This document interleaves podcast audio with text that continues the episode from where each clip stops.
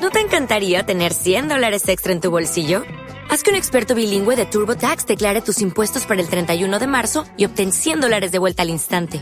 Porque no importa cuáles hayan sido tus logros del año pasado, TurboTax hace que cuenten. Obtén 100 dólares de vuelta y tus impuestos con 100% de precisión. Solo con Intuit TurboTax. Debes declarar para el 31 de marzo. Crédito solo aplicable al costo de la presentación federal con TurboTax Full Service. Oferta sujeta a cambios o cancelación en cualquier momento. Comedy Central Podcast.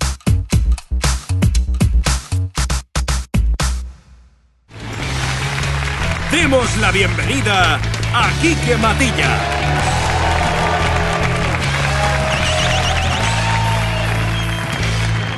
¿Qué tal?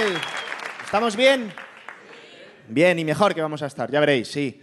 Yo estoy en un momento muy optimista de mi vida. ¿eh? Tengo tres críos pequeños y no duermo nada. Pero mira, ayer vi un anuncio que decían, duerme una hora más. Hice caso y estoy de puta madre hoy con dos horas dormidas. ¿eh? ¿Estoy muy bien? Sí. No, no se duerme, pero tiene su lado positivo tener tres críos porque a veces los cómicos no sabemos de qué hablar, entonces yo hablo de ellos. Yo hace cuatro años contaba que acaba de ser papá. ¿eh? Hace dos años contaba que había vuelto a ser papá. Este año que cuento, que he vuelto a volver a ser papá. Así que mi próximo monólogo, evidentemente, será de la vasectomía. No, es bonito. Es bonito. Sí que es verdad que tiene su ladito duro, entonces entiendo a esa gente que decide no tener hijos, ¿eh? entiendo a esos egoístas, hijos de puta. Ellos se lo pierden. Mira, hay cosas que solo puedes vivir si eres padre. Por ejemplo, imaginaos lo que habría cambiado la película si Darth Vader no hubiera sido padre. Luke, yo soy amigo de tu padre. Hicimos la mil interestelar juntos. En Tatooine. No, en Ceuta. Eh, No veas que hachís, ¿sabes? Se te nublaba la fuerza. o sea, no te digo más que tu padre se llamaba Antonio y a vosotros os puso Luke y Leia, ya ves, no. Que leía mi hermana. Eh, bueno, yo marcho, si no te importa. No, en serio, es, es fantástico, hay que serlo, no seáis egoístas. Porque si vuestros padres hubieran decidido no tener hijos, vosotros no estaríais aquí. Si vuestros padres hubieran decidido no tener hijos, no estaríais vosotras aquí. Si Julio Iglesias hubiera decidido no tener hijos, ninguno estaríamos aquí. Porque hostia, Julio Iglesias, ¿eh? como venga de otro planeta, les ponemos una foto suya, van a decir, papá. sí, hay que tener, hay que tener, que viene bien, hombre. Y a mí me viene bien, yo, yo quiero que, que espabilen antes que yo.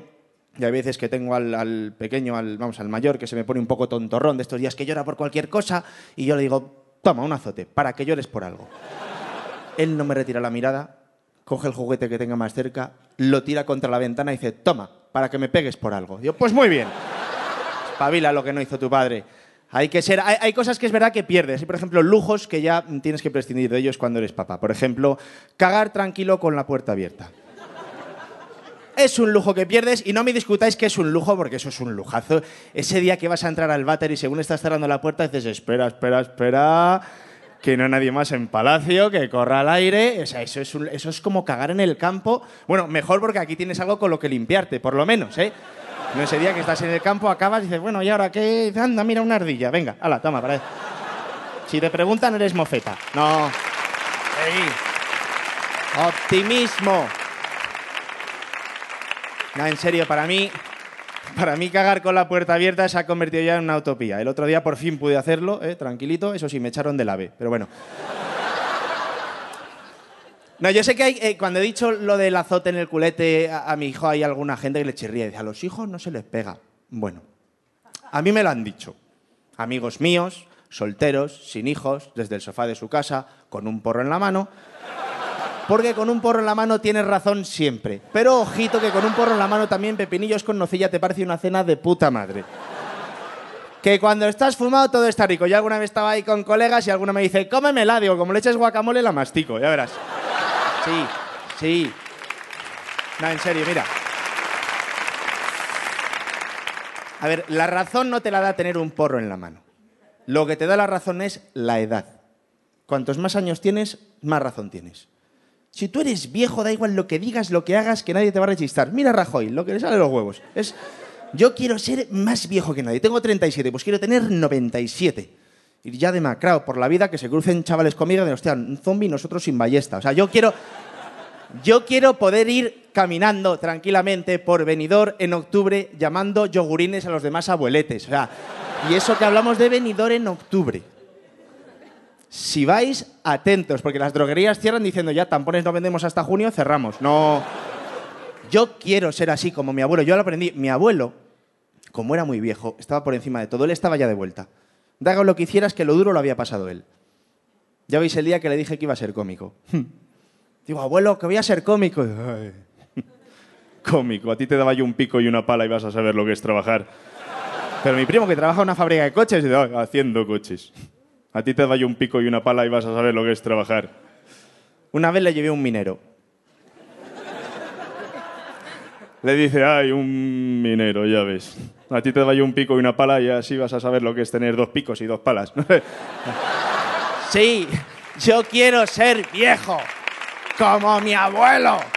Poder estar dos horas en la sala de espera del médico quejándome de lo que me duele todo, de que nadie me cura y luego salir de la consulta diciendo, ay, el médico chulo este no tiene ni puta idea de lo que. A este le doy un pico y una pala y vas a ver lo que. Que fue tonto, mi abuelo tenía que haber hecho caso. No obedeció al médico y al mes se nos murió. Mi abuela destrozada. Diciendo, no tengo ni para pagar el entierro. Digo, mira, nos había venido bien tener ahora un pico y una pala. ¿eh? Y ojo, ojo que cuando hablo de gente mayor no solo tengo la referencia de mi abuelo, veréis. Yo estudié magisterio, esto es cierto. Y estuve dos años dando clases para mayores. Digo mayores porque si digo viejos les quitaría años seguramente. Y me molaba porque tenían espíritu joven. Eran como chavalines de instituto, igual, igual, tenían pues, su inocencia. Me vino un día Juliana, una alumna de 79 años, y me pregunta, profe, ¿qué tengo que hacer para sacarme el carne joven? Digo, pues creo que volver a nacer. a veces tenían también su puntito de chulería. Algunos me retaban, decía, ¿pero qué me vas a enseñar tú a mí? Un crío de 20 años que no tiene ni barba ni nada. Digo, eh, eh, eh. A mí, usted me respeta. Que para eso soy su profesor que para eso soy su tutor y para eso soy tu nieto. Abuela, por favor. Se ponen, se crecen, son así, a veces tenían un poquito ya picaresca. Me acuerdo una vez que viene Tomás, 81 años, y me dice, "Mm, profe, eh, que tengo que irme luego a tercera hora al médico, le traigo el justificante este de mis padres.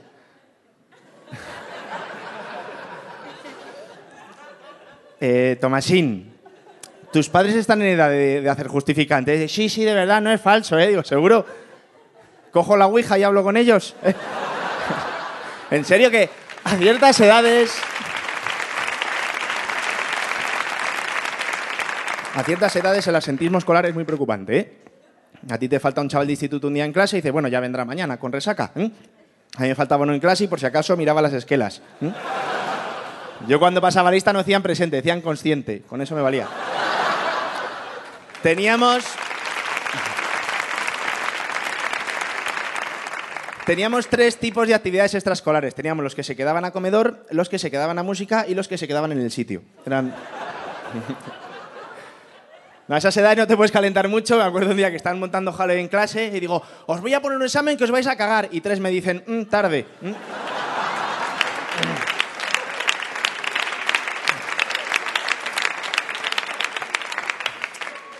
corrigiendo los exámenes, pues claro, tenías que tener manga ancha. Les preguntas capital de España, pues algo no ponía Toledo. Digo, pues. pa- Para él sí, ¿verdad? Lo más duro era enseñarles historia, porque ¿con qué autoridad les enseño yo historia a esa gente? O sea, porque yo lo he estudiado, pero es que ellos lo han vivido. O sea, yo les hablo de Napoleón y lo mismo han estudiado con él. Que, Napoleón fue un gran conquistador. Y dice, ya, pero hacía trampas al tute. No, no. no. Pero era, era su profe favorito, ¿eh? les tenía ahí comiendo de la mano. Bueno, sorbiendo, tampoco había mucho diente, pero. No, sí, el optimismo es lo que mueve. Mira, yo antes me daba cuenta que, que a veces pensaba que como que no estaba haciendo nada con mi vida. Digo, es que no hago nada, la de gente que hace cosas, tanto genio, tanto personaje, y al final los genios no son para tanto, ¿eh? Entonces, es que yo soy un adelantado a mi tiempo, digo, pues vuelve mañana. No, mira un ejemplo. Me estudié la biografía. Van Gogh. Van Gogh, vale, un gran pintor, al que le guste. Para mi gusto, el girasol le pintaba la pipa un poco gorda, pero bueno. Pero era para darle de comer aparte. Imaginaos Van Gogh ese día que ha quedado con los colegas y le ven venir con la mano en la oreja chorreando sangre. Y los colegas, pero Vincent Tronco. ¿Qué? que te está cayendo sangre de la oreja. Y dice, ah, no, no, la tengo aquí en el bolsillo, es que se la voy a regalar a una doncella. Hostia, Vincent, tío, si no tienes para ir de putas, no vayas de putas. O nos pides prestado, pero no pagas con partes del cuerpo que con el vicio que tienes te vas a quedar en nada. Y Cervantes escondiendo el muñón diciendo, lo mío fue en la guerra. No, hay menos genios de los que parece. Mira, Cristóbal Colón fue un gran descubridor. A ver, él quería ir a la India y descubrió América. Eso es como si quieres ir vacaciones a Cádiz y descubres Santander. O sea, no. De hecho, ya la ropa en la maleta no te vale. No. A ver, lo que sí que tiene mérito de Cristóbal Colón es que fue el primero que se atrevió a demostrar que la Tierra era redonda. ¿Mm? Antes que él había muchos que ya lo habían pensado, ¿verdad? Aristóteles, Pitágoras, Jordi Hurtado, los antiguos, ¿no? Pero él fue el primero que se atrevió. Y, hay dudas de si Cristóbal Colón era español o no. El que fijo que era español fue el primero que le dijo que la Tierra es redonda. No tienes huevos a demostrarlo. Mira, Cristóbal se calentó, que no hay huevos, venga, navegad conmigo, acompañadme, hermanos pinzones. Y los hermanos pinzones diciendo, oye, dile al colón este que no empiece a llamar por el nombre de pila, que nos va a quedar una rima un poco jodida, ¿eh? Que no. No. Mira, hay que ser optimista. Esa frase de no hay huevos no te convierte en temerario. Aquí los españoles somos que no hay huevos, no eres temerario. Te, te mete un optimismo extremo en el cuerpo. Te crees capaz de todo con superpoderes. A mi primo le dijeron, no hay huevos a beberse nueve botellas de gaseosa sin eruptar al final. Y el tío lo hizo, ganó la apuesta. Perdió un ojo, pero la ganó la apuesta. Claro. Optimismo, optimismo. El optimismo es querer que las cosas que te salgan, te salgan bien y al final te salen. Mira, hay una situación que es un marrón muy gordo en pareja, que es cuando discutes por teléfono, ¿verdad? Y te pillas rodeado de gente y, y se, se calienta la cosa y te ven discutir y encima te cuelgan. Porque la gente te mira con cara de fringao. Ahí te has quedado. Pues el otro día me pasó. Iba yo en el autobús, me llama mi mujer, me empieza a echar la bronca por teléfono, que si era muy despistado, que si era un desastre, no sé lo que me decía tampoco, recuerdo mucho, ¿no? El caso es que yo entré al trapo, digo, oye, oye, oye, oye, no, no me hables así, oye, oye, eh, cuida las formas, ya No, todo, todo, tú con tal de discutir cualquier cosa, pues tampoco ha sido para tanto, pues que, no me hables así, que, que sí, hoy, sí, sí, bueno, sí, amenaza. Y me colgó. Y vi a la gente y ya estaba cargando la miradita de pringao, ¿verdad? Pero dije, espera, espera, espera, que aquí ahora mismo nadie sabe que al otro lado del teléfono ya no hay nadie. Digo, sigo la discusión yo, la discusión yo solo y la gano. Entonces yo seguí un poco caliente y digo, cariño, calla, calla, no me grites, no, calla, cariño, te quiero, te quiero, sí, como el primer día. Sí, eres el amor de mi vida, sí, y lo sabes. Y me sigues atrayendo como el primer día, sí. Te lo digo con la mano en mi vasectomía, sí. Si es pensar en ti, ya estoy palote. Puedo solicitar la parada sin manos. Sí. ¿No me crees? ¿No me crees? Prepárate. En una hora estoy en casa. Manda a los niños con los abuelos que no quiero que se hagan daño. Bragas, eh, las que vayas a romper. Sí, no, no, no. Da, parte al seguro que algún mueble rompemos fijo. Sí, ¿no me crees? ¿Recuerdas aquel fin de semana en la casa rural que nos quitamos los abrigos? No vas a tocar el suelo. En una hora estoy ahí. Y colgué. Mira, en ese momento yo era el puto amo del autobús. O sea, todo el mundo rompió una ovación cerrada, el conductor soltó el volante dando palmas arriba, el de la plaza minusválido se puso de pie y todo, bravo, bravo, bravo. Mira, yo bajé del autobús, pero como los musicales, yo dando saltito y todo, ¿eh? Claro, el problema fue que lo simulé tan bien que hasta yo me lo creí. O sea, yo no iba pensando, hola, la bronca que me espera en casa. Yo iba diciendo, voy a echar un polvazo que se va a cagar. En-". Claro, así que si normalmente los tíos ya discutimos mal, imaginaos con una erección tremenda. Pues claro, yo entré en casa y digo, cariño, prepárate para ese polvo. Y ella, pero eres imbécil. ¿Pero qué pasa? ¿Que te digo por teléfono esas cosas y te da igual? Digo, eh, rebaja ese tonito que te quedas sin follar, ¿eh? optimismo, optimismo. Yo he tenido que ser optimista siempre, por necesidad. Ah, yo nunca he sido de comerme un colín, pero bueno, tuve mis años mozos, ¿verdad? Me acuerdo cuando yo empezaba en la comedia, pues imaginaos, hace 14 años, pues viajando por toda España, siendo la estrellita de la noche, actuando por ahí, dinero en el bolso, rodeado de mujeres, pues oye, todas las semanas, tres o cuatro veces, y me vaya al hotel con ganas de follar, ¿no? Pero no, recuerdo una vez que estaba actuando en Alcoy, en Alicante, acaba la actuación, me junté con un grupillo de chavales y chavalas muy majos, estuvimos por ahí bebiendo toda la noche, un borracherón todos. Bueno, prefiero pensar que todos iban como yo, porque yo llego un momento que iba con una borrachera ya de estas de indiferencia, que llega a la barra, digo, ¿me pones un ron con Coca-Cola? Dice, no hay Coca-Cola, tiene que ser Pepsi. Digo, y como si el ron es Ginebra, me da lo mismo, ya. Borrachísimo, pero yo un momento que miro el reloj, digo, hola, las 7 de la mañana. Y yo dentro de media hora cojo un autobús, madre mía, digo, mira, voy a tirar para el hotel, aunque sea paso, duermo 10 minutos, me ducho y ya está. Entonces le dije al grupo de, colegas, digo, oye, que me voy a ir al hotel a descansar un poquito, que si no, no voy a ser persona en el autobús. Eso pensé en decir, seguramente que les dijera. Pero. Me debieron entender porque una chavala del grupo dijo, te acerco yo en coche. Uy. Digo, Alcoy no es tan grande. De hecho, me he asomado antes y si el hotel se veía dos manzanas más allá, digo, lo mismo, hoy follo. ¿vale? Entonces acepté, me monté en su coche, me llevó y yo sabiendo que estaba esa posibilidad ahí en el aire, cuando ya estábamos justo aparcando la puerta del hotel, me lancé hacia ella.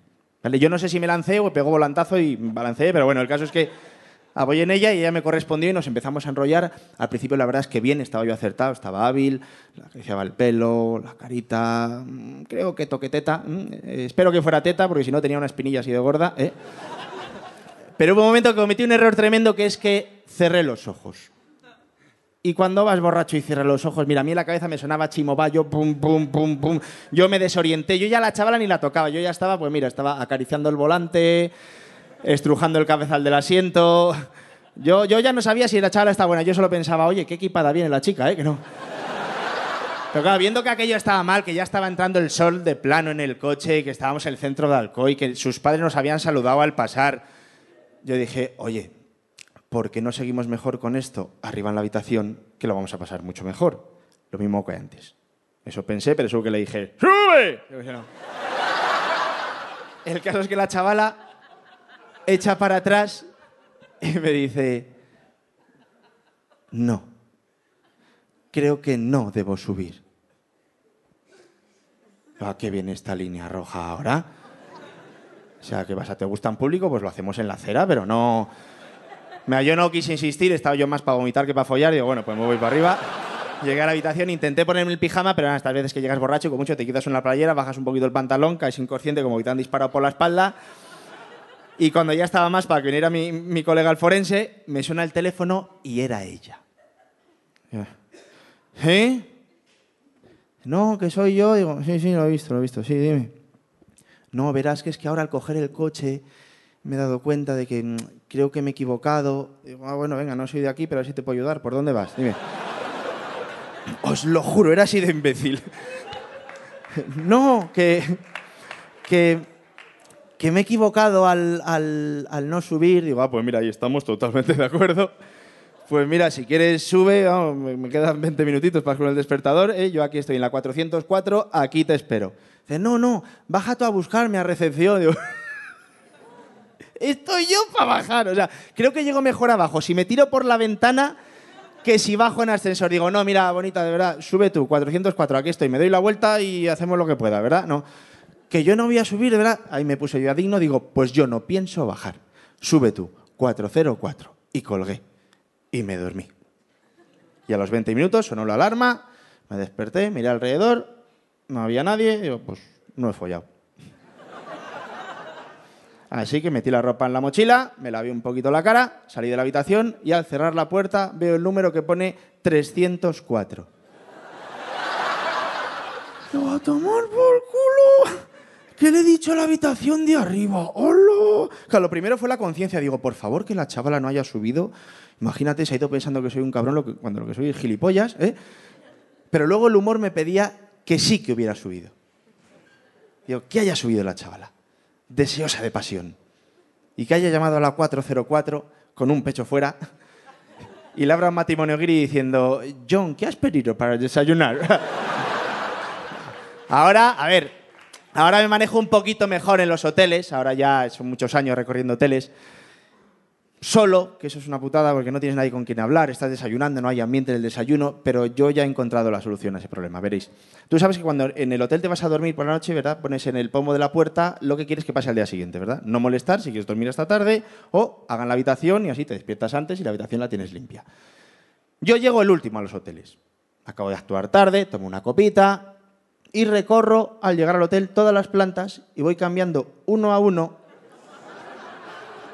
todos esos cartelitos al revés de lo que hayan puesto, ¿eh? El de no molestar, que te hagan la habitación, madruga coño, que el desayuno tiene muy buena pinta. Y el de que le hagan la habitación, no, o sea, has tragado, duerme hasta las 12, apura. Y cambio todos, menos el de la 404 que siempre le dejo no molestar. Ya es un detalle que tengo yo con ese número de habitación. ¿eh? Y entonces mola porque estás desayunando y se crea una mezcla guay de gente. Están los que están ahí muertos de sueño, que ya no pueden recuperarlo y, están ahí comiendo croissant como locos, y los que bajan ya pegaditos de tiempo y no pueden aprovechar el desayuno. Y, eso es un caos del cual yo tengo el control. Nadie se explica nada. Y hasta que empiezan ya a discutir entre ellos, ¿verdad? Y atan cabos. Dice, pues a mí me han despertado y no me tenían que despertar. Y dice, pues a mí al revés. Esto ha sido algún cabrón que ha estado cambiando por los cartelitos. Y es cuando me levanto yo enfadado, tiro el tenedor contra el plato, digo, esto ha sido el cabrón de la 404. Muchas gracias.